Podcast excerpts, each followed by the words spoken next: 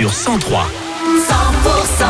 100% Salut tout le monde, c'est Wilfried. Je suis très heureux de vous accueillir dans un instant avec Midnight Oil, Offenbach ou encore Lara Fabian et jusqu'à 500 euros à gagner dans une quinzaine de minutes et votre séjour au Futuroscope. Bienvenue, 10h. 100%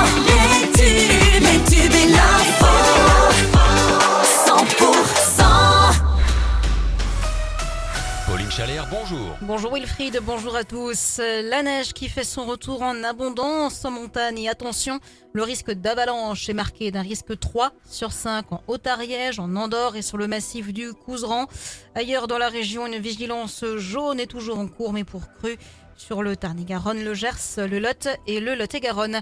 Un SDF blessé d'un coup de couteau à Hoche, des faits qui remontent à samedi soir. Une rixe a éclaté dans le jardin Hortolan.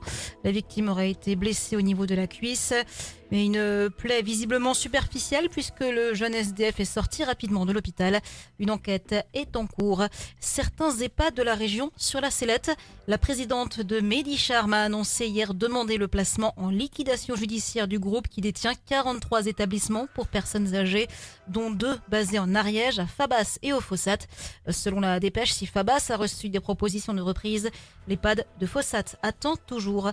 Le 16e marathon de Montauban aura lieu les 23 et 24 mars avec des récompenses revues à la hausse, mais les inscriptions sont limitées à 4000 coureurs, soit 100 équipes de 4.